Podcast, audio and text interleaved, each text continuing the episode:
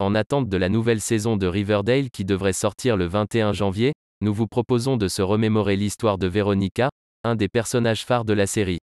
Nous aborderons toute sa vie, de son enfance à ses amours, amitiés mais également l'histoire de l'actrice qui incarne ce rôle.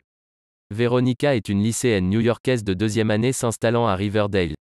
Née fille unique dans une famille riche, elle a toujours eu ce qu'elle voulait. Populaire dans son ancien lycée, elle n'hésitait pas à terroriser et harceler certains de ses camarades. Également très fêtarde, elle n'avait pas de très bonne fréquentation.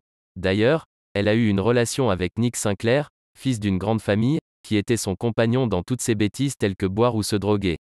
Suite à l'arrestation de son père, Veronica a subi de nombreuses critiques. Traitée de snob fille à papa, elle s'est alors rendue compte qu'il n'avait pas totalement tort et qu'elle avait fait beaucoup de mal autour d'elle. Rêvant d'un nouveau départ, avec sa mère, elles décidèrent de quitter leur vie new-yorkaise. Ainsi, elle déménagea à Riverdale, la ville natale de ses parents.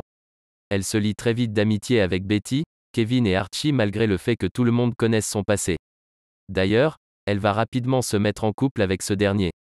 En outre, elle intégra le groupe de Pom Pom Girl de son lycée géré par l'irascible Cheryl, sa rivale, en début de série. Elle lui permit de se rendre compte de la façon dont elle traitait ses camarades auparavant.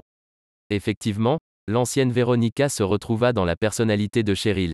Veronica est également un membre de Veronica et les Pussycats, un groupe de musique dans lequel elle révéla ses talents de chanteuse. Ardue de travail malgré son jeune âge, elle va réellement s'investir dans l'entreprise de son père lors de sa libération en deuxième saison. Néanmoins, elle s'efforce de découvrir toutes les manigances de son père qui trempe dans des affaires pas très claires. Suite à des révélations, Veronica va décider de créer sa propre entreprise pour ne plus dépendre de lui. Elle va créer son speakeasy nommé La Bonne Nuit, puis son rhum en collaboration avec l'entreprise de sirop d'érable de Cheryl pour concurrencer son père. Pour en savoir plus à son sujet, nous vous conseillons de lire notre article. Le lien est dans la description.